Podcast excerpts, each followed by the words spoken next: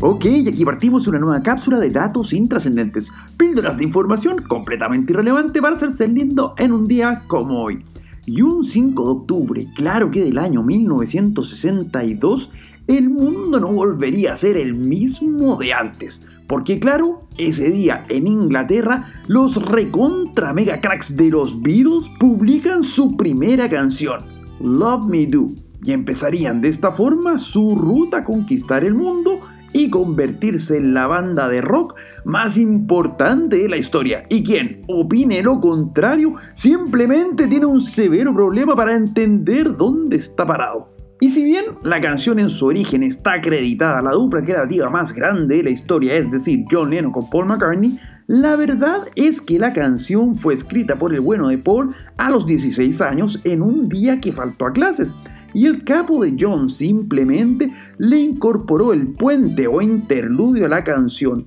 es decir, esa parte que suena después del segundo coro de la misma. Y otra de las curiosidades es que esta canción es la única de los Beatles que fue grabada tres veces con tres bateristas distintos. Esto porque en su primera versión, grabada el 6 de junio de ese año, la batería estuvo a cargo del hombre más infortunado de la historia, Pete Best baterista original de la banda, y que fue despedido luego de esta grabación porque el productor musical, el capo de George Martin, no estaba contento con su nivel, por lo que se decidió contratar, bueno, al hombre más afortunado del planeta, el recontra crack de Ringo Starr quien, si bien grabó una versión que sería publicada, al parecer tampoco satisfizo por completo al exigente de Martin, quien al menos no lo echó, pero lo puso a la pandereta para grabar una tercera versión de la canción, esta vez con el baterista de estudio Andy White, quien pudo jactarse hasta el último de sus días que tuvo el honor de grabar en el primer sencillo de los Beatles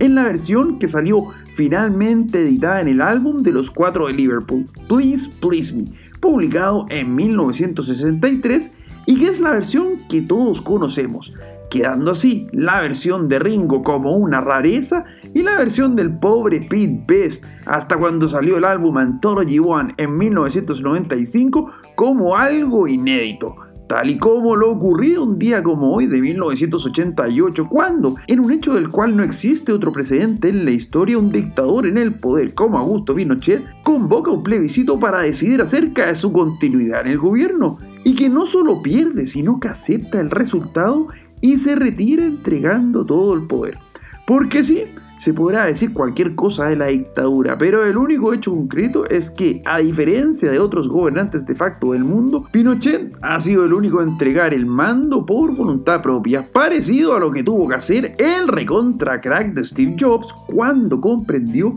que lo mejor era entregar la presidencia de Apple tal y como les contamos el 24 de agosto pasado, aunque esta vez por motivos de salud, debido a su avanzado cáncer que finalmente le terminaría por costar la vida un 5 de octubre de 2011. Y aunque el bueno de Steve pasaría mejor vida, a partir de entonces y gracias a su legado se convirtió en leyenda porque la verdad es imposible conseguir al mundo actual sin toparse con el impacto de Jobs en tantas cosas cotidianas que utilizamos a diario, partiendo por cada uno de los computadores y los sistemas operativos intuitivos con interfaces amigables que tienen su origen en el Macintosh original lanzado en 1984, hasta en cada uno de los teléfonos inteligentes y sus respectivas aplicaciones que se originan a partir del lanzamiento del iPhone en 2007 y pasando incluso por el cine, en donde gracias al apoyo y visión del genio Steve,